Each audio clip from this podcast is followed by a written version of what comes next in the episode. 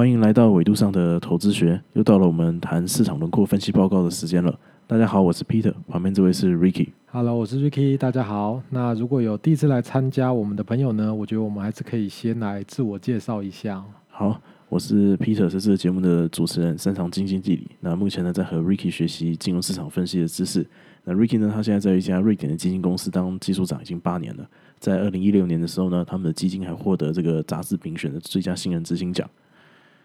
OK 哦，那我本身就是一个机构的投资人。那我觉得在维度上的投资学这个 p a c k a g e 中呢，我们就可以来多做一些机构的解密哦，和大家分享一个机构投资人呢会怎么样来分析市场的一个工具哦，叫做市场轮廓 （Market Profile）。我们会把我们分析的市场轮廓的报告分享给大家，所以如果听众方便的话呢，你现在可以打开这个 p a c k a g e 的描述栏，里面的连接呢就是我们今天要谈的这个分析的图表。OK，好，那 Ricky，我们来检讨一下我们上一次分享给大家的这个市场轮廓报告吧。啊、我们上一次报告是在二零二一年六月八号所提出来的，我们分析的是比特币，那我们的表现怎么样？OK，我们上次报告、哦、有谈到比特币的市场深度大概是在三万四千五到三万五千五哦，以及三万七到三万九。那当时的价格是在三万二左右。那我们当初判断呢，在三万五的部分呢，市场深度应该比较深，所以我们认为价格在这边应该会卡一下哦，那不太容易回到三万五以上哦。OK，我后来看了一下比特币的这个啊、这个这个这个价格，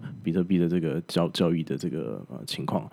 我我发现就是说，诶，在六月九号晚上的时候，突然有一个很大的一个量，那三万五这个价位就一下就过去了。那这几天呢，大概就在三万七到三万八之间震荡，所以我们预测的这个市场深度 market profile 上面这个三万八，这里是对了，就是比特币的价格就是卡在这个呃三万七到三万八这边，但是三万五这边因为量增加，所以很快又过去了，所以这次我们是不是就错了？你同意吗？好，非常同意哦。这这次跟上一集也是一样，就是我们在使用市场轮廓分析的时候呢，如果遇到一些波动比较剧烈的情况，就是说可能有一些外生性的因素哦，那可能就会不太准确哦。那像这次比特币的暴涨呢，其实我们就可以观察到，在这个波动的指标哦，这个 ATR 上面呢，在小时线的分析呢，原本可能是只有六百左右，六百块左右，那暴涨的这个时候呢，就让 ATR 的波动指标呢来到了七百五哦，大概增加了百分之二十五哦。这样子的这个波动的增加呢，造成这个市场的深度深的地方呢，很快就被补足了哦，这速度是不一样的，所以这三万五很快就被突破了。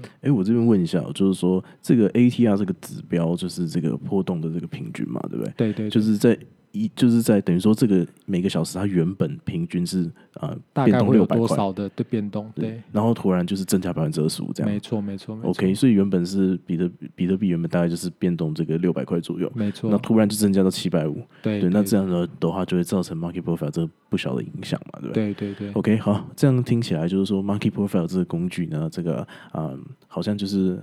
蛮蛮容易的，但是有大家也要分清楚，就是什么什么时间，就是可能只就是要参考一下。那如果就是听众朋友就是有任何疑问的话，可以加入我们的赖群组，那我们可以在这边讨论。那我们现在就来看一下这个呃市场面的消息吧。今天是这个二零二一年六月十二号下午，那我们今天要来谈这个以太币。我刚刚看了一下这个以太币的这个市场的这个消息哦，这个以太币呢，它过去这个礼拜大概就是在两千五左右震荡，大概礼拜三开始了。那到周五晚上的时候，突然有一个比较大的这个回档修正哦，大概来到这个两千三左右，甚至就是其实好像是有到二二五零的啦。那我最近啊，就是常常会听到很多人在谈，就是包括一些就是这个啊，这个这个交易所的一些群组啊，或者是美国的 Reddit，或者是各种地方，我常听到人家在谈说，加密货币有一个特色，有一个周期变化，就是周日就就周末跟周间的周期变化。我们之前这个教育员系列里面，就是第一集、第二集我们有谈到嘛，这个黄金是有这个季节性的变化，那美股也有这个啊周期，这这个这个这个周期的循环，就是 sell in May，五月把它卖掉这样子。那这个这个人呢，呃，很多人啊就发现说，诶，加密货币、比特币、以太币也有这个周期变化，只是周期比较短，就是啊、美股我们就说 sell in May，然后离市场越远越好。那这个他们是讲说，这个礼拜五的时候赶快卖啊，礼拜天晚上再把它买回来，这样你就可以赚钱。OK，这是我们就是很多人大家发现就是说，比特币常常在周末的时候暴跌。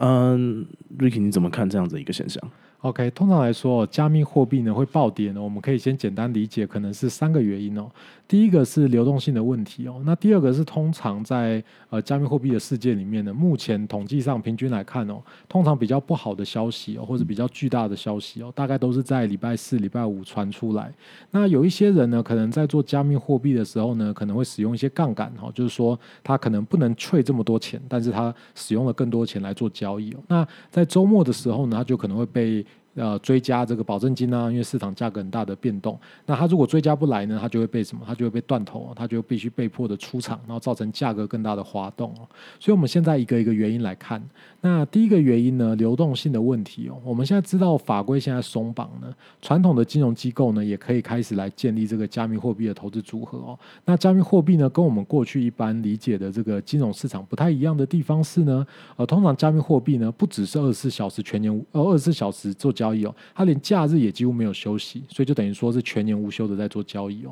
但是我们一般人啊，或者是一般金融机构啊，它其实都是有这个固定的休息的时间嘛哦，这个晚上休息、假日休息哦。所以通常来说，在周末的时候呢，金融机构会考虑把它的手上持有的加密货币的部位呢，可能会清空哦，或者是说这个呃把它这个锁住哦，锁在一个价位这样子哦。那这样子的方法呢，在假假日的时候呢，如果市场有比较大的波动的话呢，诶，它就比较不会那么明显的受到很大的影响哦。OK，所以听众可以怎么样去看呢？听众可以去看这些交易所它的周末的交易量。最近我们大家都可以发现哦，在这个交易量的部分呢，都剩下原本的五到六成哦。那根据这个国际财经媒体彭博社的报道呢，目前九十五趴的比特币呢是掌握在这个呃少少少数的这两趴的人手上哦、所以因此当假日的时候呢，这些机构出场了，哎，没有人挂单了，对不对？那只要这两趴的人呢，哦这个少数的拥有很多比特币的人呢，或很有很多虚拟货币、加密货币的这些人呢，他只要这个把这些货币呢在市场上卖掉哦，或者是出场哦，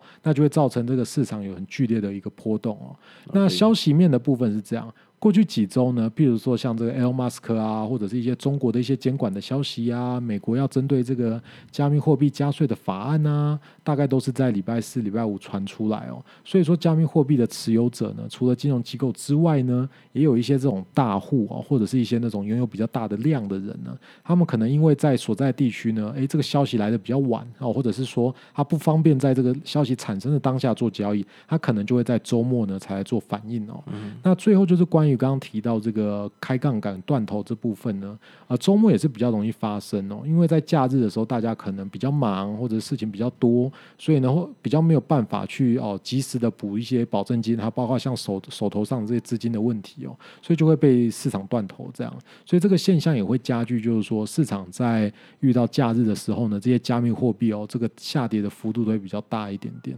了解。所以如果总结一下，大概就三个原因。第一个原因就是说，假日的时候机构不交易，所以呢这个流动性就有问题。对对对，我刚刚看了一下，我们平常这个以太币的交易量大概是在一百一百多万个。OK，对，那呃假日的时候常常就会是到五万多个，呃五十多万。OK 就这其实是非常就就差非常多的。那第二个就是说，呃，坏消息常常会在周四周五出来。那加密货币我们前几集也有讲到，就是说很多持有加密货币的人，他们都是在呃，就就是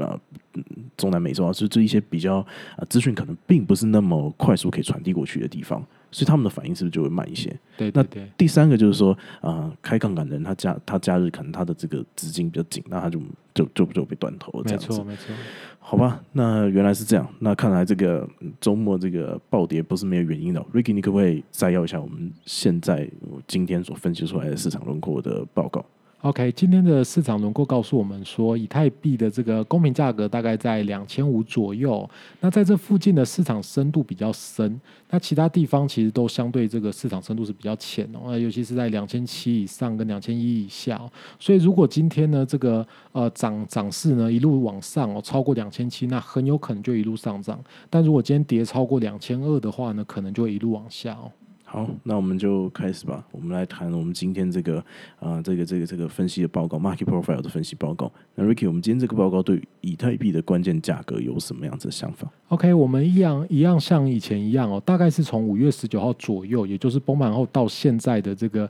价格的资料呢，来做这个市场轮廓的分析。经过市场轮廓分析，我们会得到这个过往价格哦，在不同区间的一个累积情况。我们会利用这个累积情况呢，去匹配一个常态分配哦。那这个常态分配的平均位置呢，就是我们现在可以当成这个市场认同的一个公平的价格哦。在我们这次的分析之中呢，以太币在这段时间的公平价格大约是在两千五左右、那目前我们可以看到这个市场轮廓累积出的这个常态分配已经十分的完整哦。大家如果看我们的这个呃在那个描述栏里面的图表呢的第二张图，就会发现哦，这个累积幅度已经几乎把这个呃常态分配已经几乎补满了。这个缺空的部分很少，大概是在这个两千二啊、两千三、两千五到两千七的这些位置哦。那我们知道市场轮廓跟常态分配的之间的差值呢，我们就会预期未来呢，在这边会有许多挂单的竞争哦。那这就形成了我们在这个图表中最右边看到的这一张呃预期市场深度哦。那当市场价格呢到这个价位的时候呢，我们就估计，哎，可能要在这个时一段时间在这里来做一点价格的探索。好，那我可不可以跟大家分享一下，就是我们认为就是接下来走势可能会是怎么样子？OK，目前的价格在两千三左右。那我们预测如如果没有其他事件发生的话啦，我们判断不太容易回到两千七以上。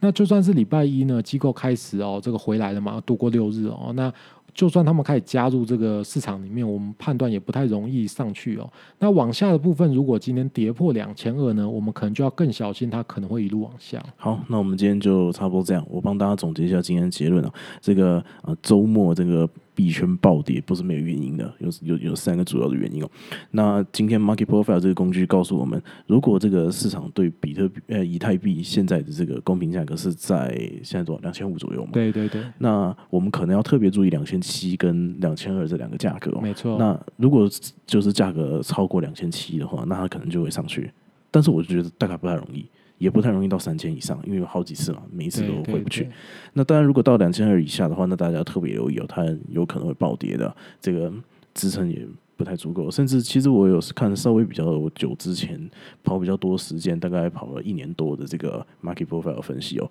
在这个一千五到一千八，这个是没这个这个是很浅的，所以如果暴跌的话，真